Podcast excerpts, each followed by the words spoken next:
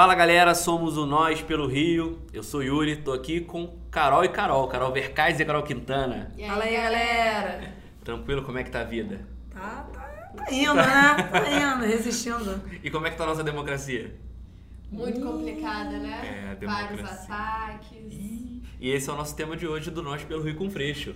Democracia sob ataque. Vambora!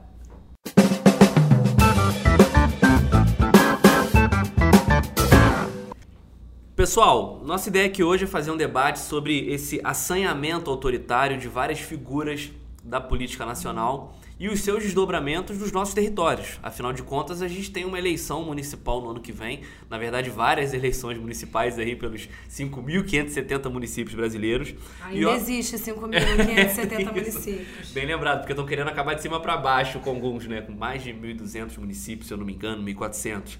Mas é fundamental a gente entender o que, que esses discursos, como o discurso do Eduardo Bolsonaro, que falou sobre a volta do AI-5, como o discurso do irmão dele, um tempo atrás, falando que a democracia não permitia grandes transformações na vida das pessoas, e como tudo isso vai reproduzir nas cidades, já que tem muita gente querendo copiar e colar essas falas contra os nossos direitos. Para a gente poder iniciar esse debate, é importante ouvir o que, que Eduardo Bolsonaro falou, que é o ato mais recente de prejuízo, de agressão contra a nossa democracia. Se a esquerda radicalizar esse ponto, a gente vai precisar ter uma resposta. E uma resposta ela pode ser via um novo AI-5, Bom, como hoje a gente está com uma mesa de professoras e professor, é importante falar o que, que é o AI-5 e o que, que isso representaria, a volta dele representaria para as nossas vidas. Né? O AI-5 inaugurou o chamado Anos de Chumbo da ditadura militar, que foi o período mais nefasto, mais pesado. E era um ato institucional que cassou o mandato, suspendeu direito a habeas corpus, para questões políticas e fez várias outras medidas que são fundamentais para que a gente tenha um processo democrático de fato e que para você que está ouvindo a gente possa participar da vida política. Não é isso, Carol? Com certeza. Inclusive, é, a gente vê né, pouquíssimos momentos é, durante o período da ditadura militar brasileira que se assume que a gente vive num período ditatorial. E o, a, a aplicação do AI-5 é um dos poucos momentos que você tem de dados de registro histórico que você vê né, alguns membros do governo assumindo que o Brasil estava de fato numa ditadura militar, né? Então, para muitas pessoas, inclusive, a ditadura começou em 68, né, quando o AI-5 é, é é aplicado no Brasil, né?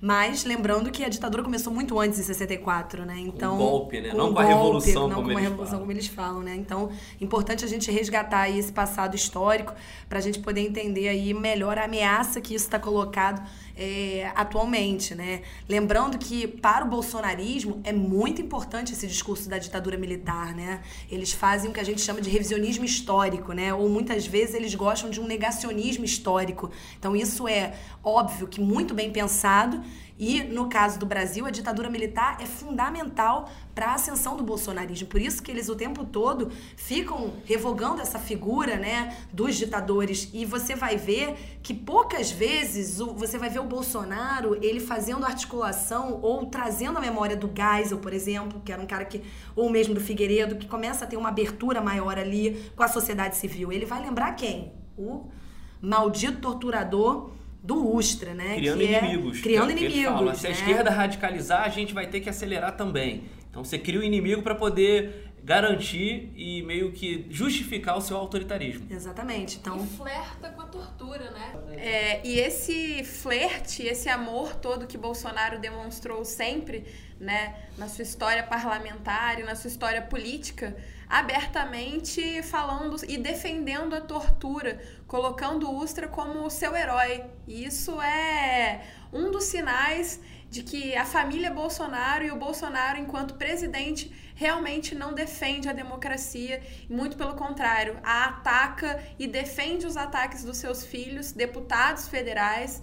É, e, um sen e um senador, né? A gente precisa deixar isso claro que todos os filhos são parlamentares, Carlos, Eduardo e Flávio, e flertam também com esse mesmo tipo de autoritarismo, né? Como Marcelo Freixo costuma dizer, o bolsonarismo ele não começa no Bolso... ele começa no Bolsonaro, mas ele não termina no Bolsonaro. E esse é um desafio que a gente tem, né? A gente tem o desafio hoje de explicar a democracia, porque estamos em tempos em que a democracia é totalmente desprezada por parte da classe política, principalmente pelo PSL, que vem aí construindo diversos ataques às figuras públicas, à política como um todo e ao Estado democrático de direito. E aí tem uma coisa que vale a gente pensar que são os ensaios, não é, Carol Quintana? Eles vão. Eles jogam é, coisas que não fazem muito sentido, que parecem fora da conjuntura, que podem ser absurdas para o campo democrático, mas na segunda, na terceira, na quarta, na quinta vez que eles falam os mesmos absurdos, a gente começa a naturalizar. Bolsonaro começou lá, como disse a Carol Verkaiser, falando de tortura, falou inclusive no golpe dado na presidenta Dilma Rousseff, naquele processo do impeachment, é, mencionou o Ustra. Ele falou de estupro de uma forma bizarra contra a deputada federal Maria do Rosário do PT. É... Inclusive, foi processado e a Maria do Rosário ganhou. É isso, né? exatamente. É, ainda, ainda existem requisitos de justiça e de democracia. Mas ele, ele vem trabalhando esse discurso, ensaiando esse discurso há muito tempo e se torna presidente da República entendendo que vale a pena ter essa estratégia. Eu falo algo bizarro que aos poucos as pessoas vão achando que é normal, porque já que é bizarro, foi falado, a gente perde o susto.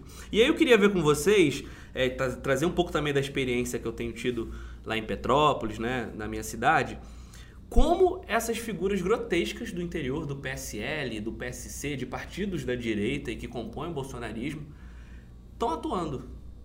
É invasão de escola, é projeto de lei absurdo na Câmara Municipal, é projeto de cidade muito longe do que a gente quer. O que, que vocês estão vivenciando na cidade de vocês? Pois é, Yuri, muito importante a gente ver como é que esse discurso do Bolsonaro ele se aplica na territorialidade nas nossas cidades, né? Porque quando a gente tem um presidente da República que legitima esse autoritarismo e diz respeito à democracia a tal ponto, aí dá respaldo para esses vereadores, esses parlamentares aí nas cidades também reproduzirem, até porque também fazem parte da base, né? Lá em Teresópolis a gente tem uma Câmara dos Vereadores que é a base do bolsonarismo, né? Então essa semana a gente viu aí vereadores atacando profissionais da educação, né, em plenário da Câmara, coisas que realmente ele não pode fazer, né? Não faz parte do trâmite democrático e legal, mas se sentem confortáveis de utilizarem um discurso de ódio, de infringirem o processo democrático, porque tem um presidente que faz isso, né? Então é muito complicado a gente fazer esse enfrentamento nos locais, até porque também, como Carol disse, né? O bolsonarismo ele é maior do que o próprio Bolsonaro. Né? Eu acho que eu vejo ainda lá em Teresópolis uma base social muito forte, por mais que a figura do Bolsonaro possa estar um pouco desgastada, mas lá, por exemplo, a gente teve recentemente a aliança do prefeito Vinícius Clausen entrando no partido do governador Wilson Witzel, né, do PSC. Então, o Witzel, ele também é, faz parte dessa base do bolsonarismo. Por mais que eles tenham brigado, né, ele tá aí pegando essa base. Então, a gente está com duas lideranças políticas que têm desprezo pela democracia, que vêm com um discurso de ódio para mostrar o quanto que a base social tá ali colocada, né?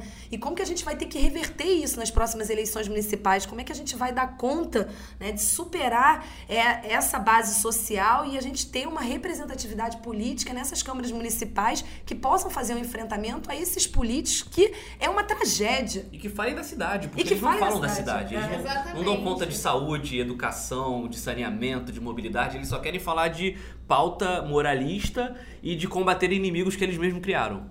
Sim, é, e isso que o Yuri coloca e o que a Carol também trouxe, né, é muito importante de que a gente avalie esse comportamento desses parlamentares que surfam literalmente na onda do bolsonarismo, né, que não trabalham com as pautas que o município deveria ter atenção, não trabalham o acesso à cidade, mas trabalham a pauta moral de uma forma totalmente deturpada, né, com valores muito odiosos para um, uma sociedade que é uma sociedade que a gente vive e que deveria viver é, com apreço à democracia, né? com apreço ao que é público.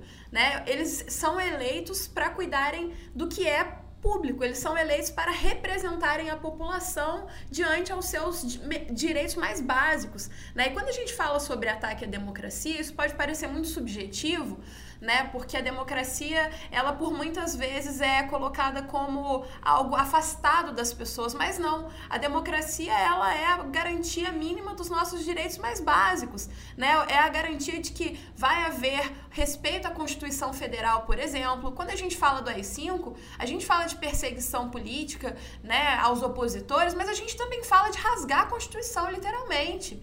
Né? A gente coloca aí um regime que é autoritário. A gente legitima que os nossos direitos mais básicos sejam totalmente atacados e não sejam mais garantidos pelo Estado o que é um absurdo, né? E aí a gente vê, por exemplo, em Cabo Frio, é, ataques enormes aos direitos dos professores e dos alunos também, porque quando você fala sobre uma escola sem partido num município como Cabo Frio, em que os professores têm os seus salários atrasados com constância, não só os professores, mas os servidores municipais da educação, né, que lutam por reajustes, que lutam por isonomia salarial, que lutam inclusive para receberem os seus salários no, no, dia correto, mas passam quase um mês com salário atrasado e as contas não param de chegar, a gente tem essa situação caótica em Cabo Frio. Escola caindo aos pedaços, sem, sem poder ter aula, sem água. Então, assim, o que, que a gente está falando sobre escola sem partido? A gente quer atacar o direito básico do professor, que é a cátedra. É um direito constitucional.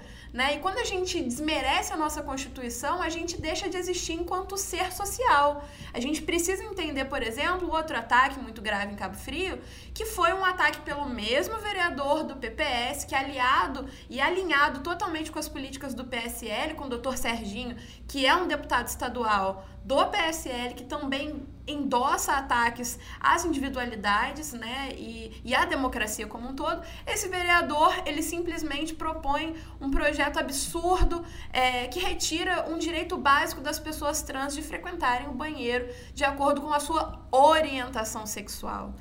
Né? É, e, a, e a sua identidade de gênero. Então a gente não pode esquecer que esses ataques são, são básicos e, e, são os nossos direitos básicos. Né? E a gente relembra também não só Cabo Frio, Teresópolis, Petrópolis, mas a gente fala do Rio de Janeiro também, com Crivella, né? que é outro que ataca constantemente, apesar de não estar na base literal do PSL, mas tem flertado constantemente com é, o autoritarismo, quando ele manda fiscais da prefeitura irem à Bienal e recolherem livros por ele achar que a temática LGBT não poderia ser tratada ali. Então, isso é um absurdo. Ao invés de cuidar de coisas da cidade. Demandas urgentes, né? né? Isso, isso é. cria um ambiente. Eu queria falar de Petrópolis, já que vocês trouxeram Cabo Frio e Teresópolis. Eu queria, antes de tudo, falar um pouco é, desse projeto de poder que eles estão traçando, porque, obviamente, o PSL, o PSC e o DEM, com as suas camadas mais conservadoras, e outros partidos que, pela direita autoritária, está no poder, querem beber um pouco desse poder. PP, PRB. Exato. Esse, o, o centrão que de centrão não tem direitas, nada. Né? As, direitas. as direitas. Essa galera quer se perpetuar no poder e acha importantíssimo montar uma chapa de vereador boa nos municípios lançar candidaturas à prefeitura. Então é a primeira eleição pós a vitória de Bolsonaro. Então esses caras vão vir mesmo para poder ocupar as bases, ocupar os locais. E aí começam, num primeiro momento, com cooptações de lideranças locais. Porque a gente que vem do interior sabe que, por mais que possivelmente ano que vem tenha um debate nacionalizado, porque essa é a tática da direita autoritária, né, contrária ao debate de cidade, Ainda assim, existem lideranças locais que muitas vezes não se posicionam ideologicamente nas matrizes que a gente está debatendo aqui. Uhum. Então fica muito fácil para você pegar, às vezes, uma pessoa que tem um trabalho social lá em Petrópolis, Areal, São José, né, Paraíba do Sul, e chamar esse cara para um partido que hoje está forte e esse cara topar, sem entender que está entrando para dentro de um projeto autoritário, porque o envolvimento dele é com o município. Isso é muito despolitizado, isso é muito ruim? Sim, mas acontece. Então eles, eles já estão fazendo essa movimentação, eu já percebo na minha região, de pegarem figuras, vereadores, lideranças comunitárias e tentar trazer para o seu projeto. E a partir disso, mudar o ambiente e a correlação de força nesses locais. Lá em Petrópolis, por exemplo, a gente tem um prefeito do PMDB, que é o seu Bernardo Rossi. Foi deputado estadual, foi secretário de habitação na época do Pezão. É um cara que não tem legado nenhum, ocupou todos os mandatos possíveis. E você pergunta assim, sabe? Bernardo Rossi me lembra que política pública? não vem na cabeça, sabe? Foi presidente da Câmara, lá do município e tal, e tá por aí. É um cara do PMDB ligado ao Pisciani. Então não preciso falar muito. A velha política. A velha política. E inclusive, né, Yuri, a velha política do interior. Do porque interior. o PCN e o MDB dominam E o o interior. PP, como você falou. É, e o PP. E agora sim, a gente tá vendo também, só aqui te cortando. Não, tranquilo. É, só a gente lembrando também que há essa disputa dessa galera do MDB, né, que vem num declínio político, mas brigando com esse que também é da direita, brigando agora com essa extrema direita fascista É, que tá vindo chegar. do que que ele tá PSL, fazendo? né? Então é, É uma. PSC. E o Mas não é. E é uma nova velha política que eu chamo. Mas já nem brigando. Né? Pra eu poder, só pra eu poder exemplificar o que eu tô dizendo. O que, que o Bernardo Rossi tá fazendo? É um cara do PMDB da velha política. Ele, para não perder o eleitorado, que é esse eleitorado que bate palma pra essa radicalização do debate que o Bolsonaro faz, ele tá endireitando mais. O Bernardo deixa de ser um cara do centrão da velha política pra ser um cara da velha política mais à direita. Acho, é, mais à direita não, ele tá indo pra extrema direita, porque eu tô vendo isso lá em Teresópolis também. O Vinícius, ele vem com esse- essa galera da direita, ele era do, do PPS também, e depois parte para o PSC. Por quê? Porque essa extrema é cômodo, direita tem um é, tá na governador, base tem do o que você presidente, falou, o cara tá quer se articular. apoio, ele quer ser eleito. Mas olha o que a gente está vivendo em Petrópolis já sem ter um prefeito do PSL ou um prefeito do PSC. Toque de recolher nos bares. A juventude não pode ficar até depois de meia-noite. Total, total abandono e interdição das praças. Cabo Eu que faço parte é de bloco realidade. carnavalesco, não dificilmente vou conseguir botar o nosso bloco na rua. Como é que é o As rodas, bloco? boa praça. A gente Ah, ocupa espaço ele público. realmente não vai botar na praça o bloco.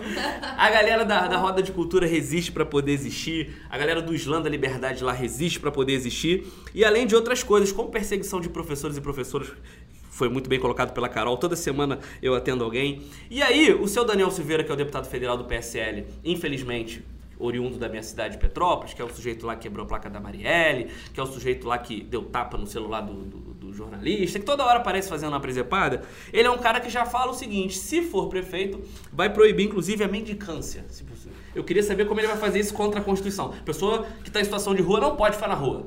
Então, olha o tom. Se um prefeito que é do PMDB lá em Petrópolis já está topando esse tipo de política autoritária, imagina quando, de fato, alguém do PSL ou do PSC começar a ocupar é, o, o- município através do Poder Executivo a partir do Poder Legislativo. Então fica o recado para nossa galera do interior, seja de Petrópolis, de Cabo Frio, de Teresópolis, dos 92 municípios aqui do nosso estado, ficarem atentas nas candidaturas que vão vir no ano que vem. A gente tem que fortalecer, não é só votar não, Carol. A gente tem que pegar essa galera que tá ouvindo a gente, que acompanha a gente do Marcelo Freixo, que é do campo progressista, não precisa ser só de esquerda, não. Não, tá no campo democrático. Essa galera tem que se engajar em candidaturas.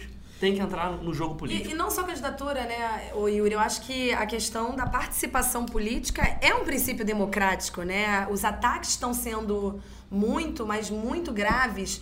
E nesse sentido, é participar localmente, uma associação de moradores, o sindicato. Fortalecer os né? movimentos Fortalecer- sociais como um todo, né? Eu acho que esse trabalho de base que a gente tem como desafio para ano que vem é mostrar para essas pessoas que esses partidos que aparecem oferecendo superestruturas, né? Porque contam com a máquina, porque contam é, com suas formas escusas de fazer política, né? Ligação, inclusive, com a própria milícia, né? A gente precisa deixar isso Explícita, muito, né? muito claro aqui, né? Porque o general Heleno não cobra, é, porque o governo, de forma total, não cobra o- uma investigação em relação às milícias de forma mais profunda, né? Por quê? Porque o Bolsonaro não tem esse combate à milícia? Porque o general Heleno está muito mais preocupado em falar que a gente precisa estudar o AI-5 e as formas de implementá-lo do que combater as milícias que hoje assolam o país e em muitos estudos a gente vem, vem assistindo né, a ligação forte entre o tráfico e a milícia, né, que se reproduz agora de uma outra forma, é, que loteia e, e faz grilagem em territórios. A gente precisa deixar muito claro que aconteceu também sob as vistas do Wilson Witzel. Né? A gente não pode tirar também essa responsabilidade do nosso governador que está aí alinhado totalmente com o discurso do Bolsonaro, apesar deles ficarem fazendo esse teatro todo, que disputam entre si, mas quando o bicho pega, é nessa política antidemocrática e autoritária que eles caminham juntos. Assim como Crivella aqui no Rio de Janeiro, assim como Adriano em Cabo Frio, que apesar de se dizer um pouco mais progressista, a gente vê a realidade de recolhimento compulsório de pessoas em situação de rua. Pegam essas pessoas e jogam literalmente como se fossem objetos, desumanizando esses cidadãos que continuam sendo cidadãos, ainda que estejam em situação de rua. E é o Estado e é o município, o poder público que precisa olhar para essas pessoas e garantir os direitos delas. E não recolhê-las compulsoriamente e jogá-las numa outra cidade.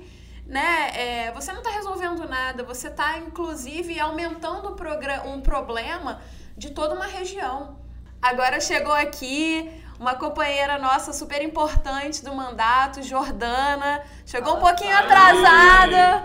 Que a gente está em mil lugares, né? Essa é a modernidade, galera. Mil reuniões. Esse é o nosso pelo Rio. É. Entenderam, né, o nome? Então, galera, acho que é um, é um debate muito importante se fazer sobre democracia nos tempos atuais. É, acho que cheguei agora no final também, muita coisa já foi falada. É... E eu acho que é uma perspectiva importante a gente conseguir estadualizar esse debate, porque senão a gente também fica numa ilusão da, do Rio de Janeiro que se gira em torno da, de si mesmo, da cidade, né? Quando na verdade a gente vê que as implicações de, do, do bolsonarismo, de um debate que caminha para o autoritarismo é, é, nos municípios é, fora do Rio é, também são reais, também estão aí, estão colocadas, né? É, eu estava lendo uma matéria do Intercept, é, não lembro agora o nome da, da, da, da, pessoa que escreveu, vou dar uma procurada, que fala sobre essa disputa de 2020, né, dos municípios. É, Rosana Pinheiro, o nome dela, Rosana Pinheiro Machado, do Intercept. É, e ela fala, e ela traz uma, um, uma reflexão muito importante sobre o, o que foi essa experiência de 2018 e como a esquerda resolveu lidar com essa experiência, né? Com, quando parte de nós acreditamos que o bolsonarismo ou o Bolsonaro se encerra ou se enfraquece. É, em próximas eleições presidenciais, a gente vê que a direita ela está é, explorando muito a disputa municipal, assim, porque o enraizamento das comunidades, dos municípios, das cidades, é muito importante para esse projeto de direita. É, hoje a gente tem um PSL que em um mês filiou no Nordeste mais de 19 mil pessoas. É, a pretensão nacional é deles chegarem a um milhão. Isso eles batem o PSDB, o PT e o PMDB, que são os partidos com mais filiados no Brasil hoje. Isso não é qualquer coisa. Isso não é um, um projeto meramente. É, um, um, presidente né? que chega por acaso, como muita gente acha. Não, isso é um projeto de poder, claro, que está colocado para os municípios também, assim.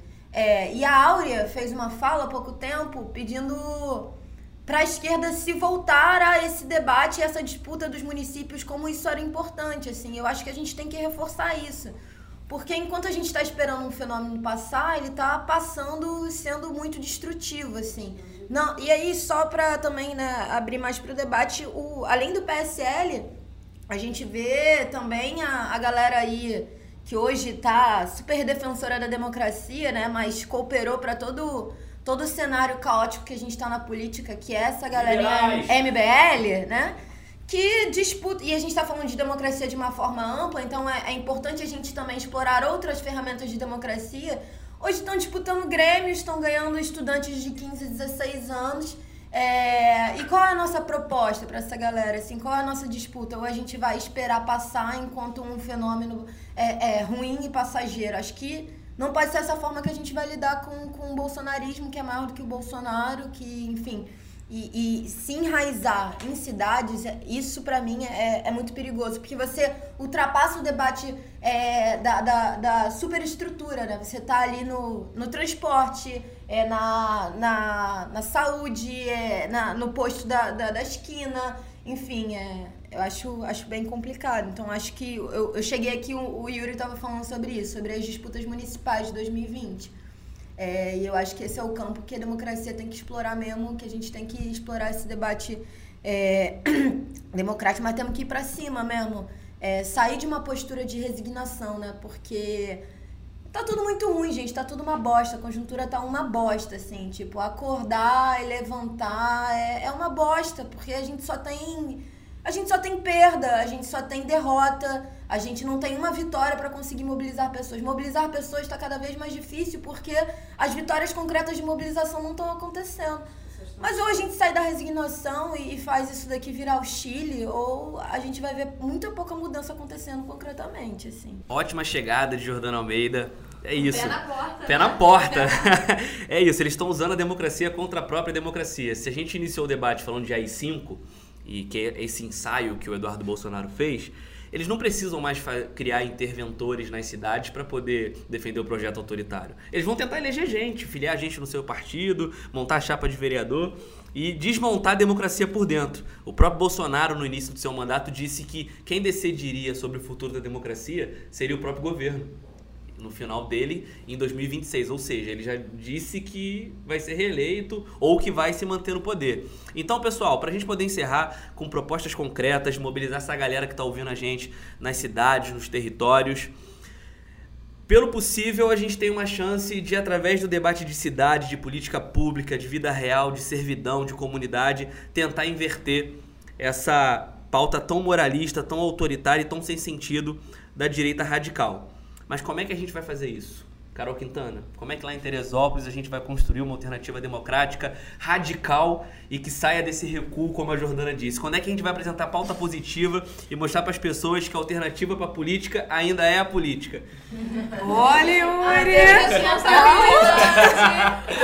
Eu confio muito na Carol. Que bom que ele falou de Teresópolis.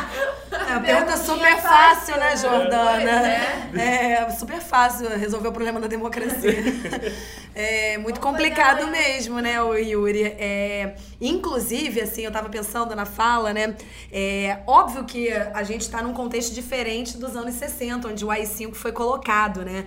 Mas eu tenho curtido muito um conceito chamado que a gente tá num período onde a gente tem uma democracia blindada, né? Uma democracia blindada às manifestações populares, né? Exatamente a essa reivindicação popular. Então, Jordana, quando trouxe aqui a ideia da resig- resignação, ela é um elemento mesmo, né? A gente precisa estar aí tendo esse processo, sabendo é, que as nossas saídas nas ruas, né, ou até mesmo as, as organizações, né, nós do CEP, por exemplo, né, o nosso último ato foi esvaziado, a nossa Assembleia está sendo esvaziada e a gente fica se perguntando, são tantos ataques, tantos ataques, por que, que as pessoas não estão na rua? Por que, que as pessoas não estão fazendo alguma coisa? Por que, que não está sendo Chile? Aí vem aquela veia, né, ai, porque é brasileiro, né, os latino-americanos, o sangue espanhol. Isso é pra ele- desmobilizar né, mesmo, né? É, exatamente, vem com esse Falácia. discurso de que não tá tendo luta. Não, tá tendo luta. A gente tá vendo os movimentos sociais se organizando, você está vendo os sindicatos fazendo frente. É porque a gente está justamente numa democracia blindada.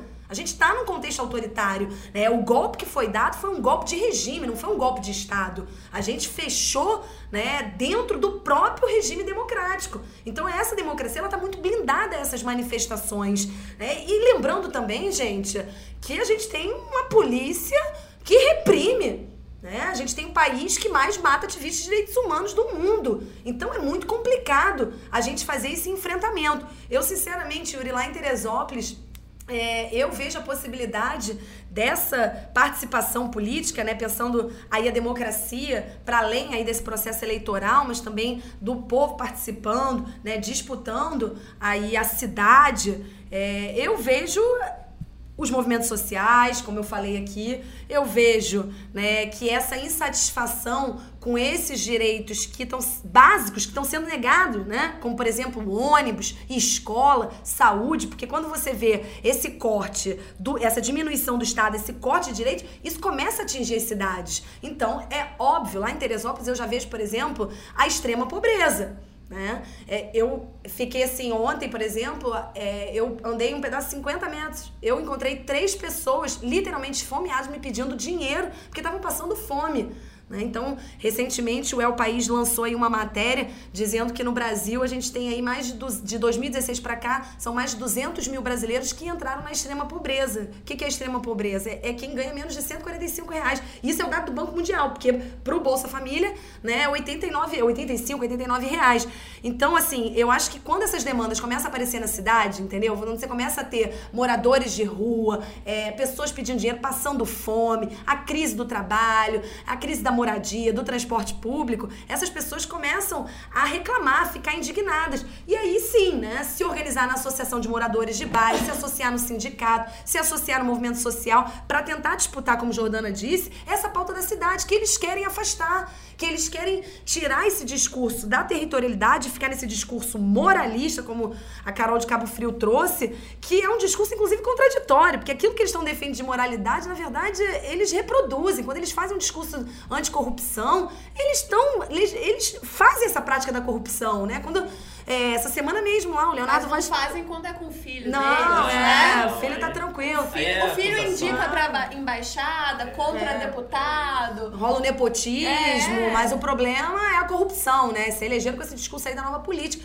que é uma contradição. Então, esse discurso moralista, além de ser contraditório, é para afastar o real debate da vida das pessoas, do, do, do trabalhador que está sofrendo com essa crise econômica, com essa crise política. Então, Yuri, resposta eu não vou É ter. isso. O que eu vou falar é, galera, se organizem, né? Se organizem para tentar fazer frente a esse ataque brutal, mesmo sabendo que a gente está aí com uma dificuldade enorme, porque estamos numa democracia blindada, né? Então, agora, as coisas vão passar, tudo na vida é cíclico e eu tenho esperança Nunca foi fácil. né, de que a gente vai encontrar tempos melhores. Acho que o bolsonarismo passa, na, na verdade não acho, tenho certeza que o bolsonarismo passa e a nossa luta continua, É isso. né? Porque a democracia ela vai muito além de todos nós e precisa ir, né? Muito além como um projeto coletivo de sociedade. Quando a gente fala dessa democracia num tom subjetivo e passa para essa pauta das cidades, né, no concreto, onde, no- nos territórios aonde as pessoas vivem de fato, né, que as pessoas precisam ir no hospital, chegam nesse hospital, o hospital está sucateado, não tem medicamento, não tem atendimento, né, como a gente vê em Cabo Frio, a gente vê pelo estado do Rio de Janeiro todo, pelo Brasil, a gente vê aí a política é, do governo Bolsonaro de ataque a, e cortes na saúde, que também é- é- são ataques que não vêm só do governo do Bolsonaro, não. Começaram também no Temer. A gente precisa lembrar desse governo do MDB, né? Que sempre foi dado aos cortes, aos cortes e aos contingenciamentos, assim como o governo Bolsonaro, que agora aprofunda, que quer deslegitimar, por exemplo, o direito de uma mulher denunciar violência obstétrica. Isso é um absurdo, né? Quando a gente vê é, ataques mínimos a direitos que são tão básicos. E a gente precisa pensar isso no- nas nossas cidades. E como a gente enfrenta, é, a- essa pergunta foi jogada aqui, né? Eu acredito que é nessa luta, nessa resistência diária e nessa denúncia que a gente vem fazendo in- de forma incansável em relação aos projetos autoritários e antidemocráticos. A gente precisa falar e mostrar para a população que, de fato, essa- esses parlamentares não estão preocupados se, ela, se essas pessoas estão passando fome, se o arroz lá no mercado tá cinco reais um quilo, o feijão também. A gente precisa falar dessas famílias que não têm condições de se alimentarem. Né? A gente precisa falar sobre a realidade das pessoas. Porque quando a gente fala de ataque à democracia, parece que tá lá em Brasília, mas é aqui no chão do nosso território.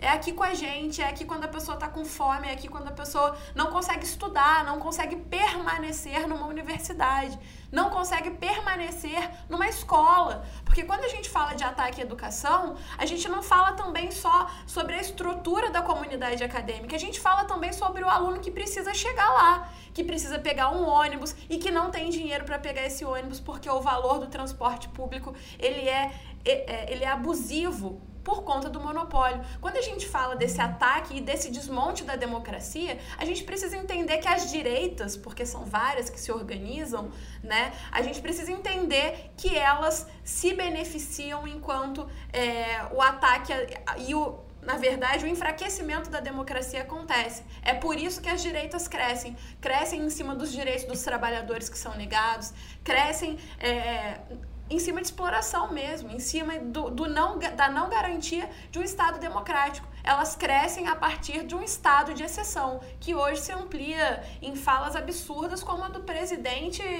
e, a- e parlamentares por todo o país, né? Então, galera, é, eu acho que também vale a gente, falando aí de democracia e tal, é, falar da decisão do STF, uma decisão que, acima de tudo, reafirma valores constitucionais importantes. Por que eu acho isso relevante? Porque hoje a gente, infelizmente, está discutindo sobre marcos mínimos do, do, do, do Estado Democrático de Direito. É, infelizmente, cabe a nós, revolucionários que somos, temos que nos apegar a, a, a um mínimo é, é, é, da legalidade né? e da democracia burguesa, porque nem isso está sendo respeitado. Porque os caras fazem as regras, eles propagam as regras e quando a gente joga o jogo deles, eles mudam as regras. É, e eu acho que, que a decisão de ontem, que não foi uma decisão, Mayara estava comentando isso aqui, não foi uma decisão é, sobre o Lula, né? Apesar de, de interferir, de influenciar diretamente no processo do Lula, acho que a gente tem que entender essa decisão da STF como algo mais amplo, assim. É, Inclusive Liberdade Renan da Penha, porque DJ não é bandido, DJ é favelado que faz cultura em favela. E eu acho que a resposta, Yuri, eu não vou aqui é, achar que eu vou conseguir dar essa resposta a uma pergunta tão complexa como você fez, mas eu acho que indícios da resposta partem um pouco disso. A gente falou um pouco sobre a dificuldade de mobilizar, a dificuldade que no momento como a Carol Quintana trouxe, no momento onde o autoritarismo ele se sobrepõe, os nossos mecanismos e as nossas ferramentas se fragilizam, né? E a gente falou um pouco sobre isso. Só que eu acho que a gente tem que se perguntar por que, que numa mesa a gente não consegue 60 pessoas, mas numa roda de rima a gente consegue 300 numa segunda-feira. Porque eu acho que a resposta para a organização em, em, períodos autoritários e a resposta que a gente tem que dar é, da disputa da democracia que a gente faz ela não pode ser hoje a mesma resposta que a gente dava 10 anos atrás. E eu acho que a gente tem que superar nossos vícios, a gente tem que conseguir dar respostas à altura das dificuldades que a gente está vivendo. Há pouco tempo atrás, Angela Davis estava no Brasil aqui, estava aqui no Odeon, e, e aí ela e a Conceição Evaristo, uma de 75, outra de 73 anos, é, falaram que elas estavam cheias de fé e energia. E são duas mulheres negras, referências para mim, assim, e, e eu fico pensando, quando é, a gente esmorece, assim, né? São duas pessoas que viveram de tudo. Angela Davis foi presa, né? Uma pantera negra que foi presa e passou muito tempo na cadeia. Então, acho que, sei lá, voltando um pouco para a decisão do, do, Lula, a nossa pauta é Lula livre, sim, mas sobre qual perspectiva de, de democracia? Né? É a democracia da roda do Paquistão de segunda-feira ou é a democracia que aposta nas mesmas figuras, que faz o mesmo tipo de disputa e tenta fazer com que é, isso mobilize pessoas e, e, e dê resposta a movimentos? Eu acho que, é, e aí terminando também com Angela Davis, ela fala sobre organizar a esperança. Temos que organizar a esperança. E eu acho que é, é, é período de organizarmos a esperança, assim porque a saída que a gente quer contra o autoritarismo e a gente tem uma perspectiva muito errada quando a gente acha que democracia é a mesma coisa que pacifismo, não é? Não é, não se faz democracia só no voto e não se, e não se faz disputa de cidade só com candidaturas. As candidaturas Sim. são importantes, são essenciais. Candidaturas comprometidas com o programa de, de esquerda são essenciais para a gente fazer a disputa da cidade, mas elas não bastam por si só. Porque a disputa de democracia que a gente faz é organizando a esperança daqueles e daquelas que estão hoje, é, enfim, né, sem nenhuma perspectiva de vida. É, metade dos brasileiros estão ganhando menos de 430 reais, o que é um absurdo. E como que a gente fala de esperança com essas pessoas? Eu acho que é isso. E liberdade é uma luta constante, né? Você falou sobre Angela Davis e a gente precisa trazer essa fé, essa esperança dela, que a gente precisa continuar lutando por essa liberdade, né? Porque falar de democracia, ainda que no Estado burguês, é falar também sobre liberdade.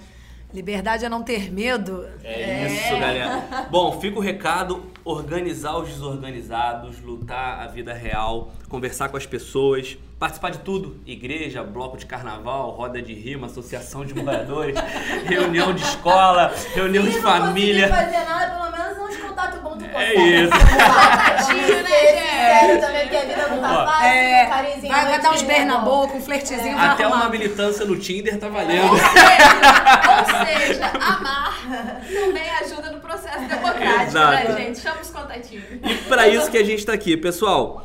Continuamos juntos, somos nós pelo Rio, junto de Marcelo Freixo, numa luta constante, organizando a esperança. Gostei dessa fala de Angela Davis através de Jordana Almeida. Valeu, galera. Um beijo. Lutando.